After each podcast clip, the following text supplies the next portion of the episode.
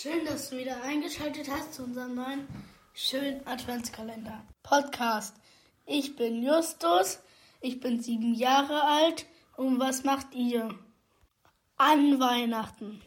Ja, danke Justus, dass du diese Frage direkt stellst, die ich dir auch schon eben gestellt hast, unseren Hörerinnen und Hörern. Was macht ihr an Weihnachten? Was sind eure Traditionen? Was ist das, was euch ja auch Sinn und Struktur gibt in, eurem, in eurer Adventszeit? Justus, ich habe mal direkt eine Frage an dich.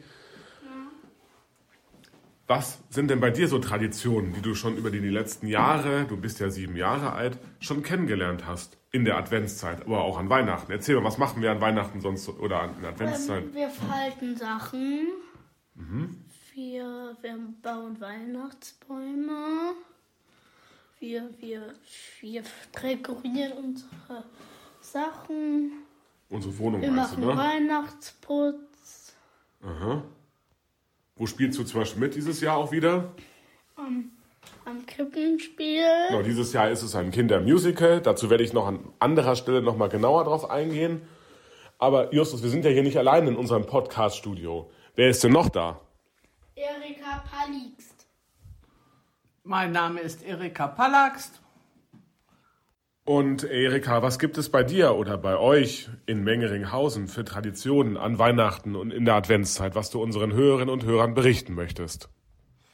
In der Adventszeit fange ich dann schon an, meine Krippe aufzubauen. Ich habe eine schöne Krippe mit Krippenfiguren. Zuerst wird die Krippe aufgestellt und dann kommt immer jeden Sonntag was dazu und an Heiligabend wird dann das Jesuskind in die Krippe gelegt.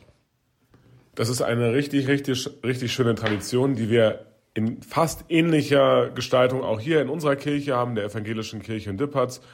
An Heiligabend kommt Frau König in ökumenischer Verbundenheit auch und Maria gebiert das Jesuskind.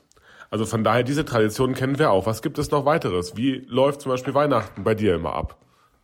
Ja, meist bin ich bei meiner Schwester aus Familie. Wir treffen uns dort alle und tun zusammen kochen und schön essen. Und dann gibt's die Bescherung und Geschenke werden ausgepackt.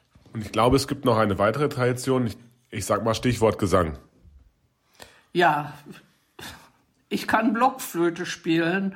Und mittlerweile ist das Tradition, dass ich dann zu Weihnachten die Blockflöte auspacke und Weihnachtslieder spiele. Und die anderen singen alle lauthals mit. Ja, ich finde auch das Singen, das ist in der Adventszeit fast mittlerweile so ein bisschen in den Hintergrund geraten. Ich glaube, es gibt in wenigen Familien, in denen ich noch, ja, in denen ich unterwegs bin, gibt es Traditionen, wo noch gesungen wird. Aber ich finde gerade das Singen, Adventslieder singen, vom Himmel hoch, da komme ich her und viele weitere Lieder. Genau, jetzt, jetzt wird hier gerade schon angestimmt.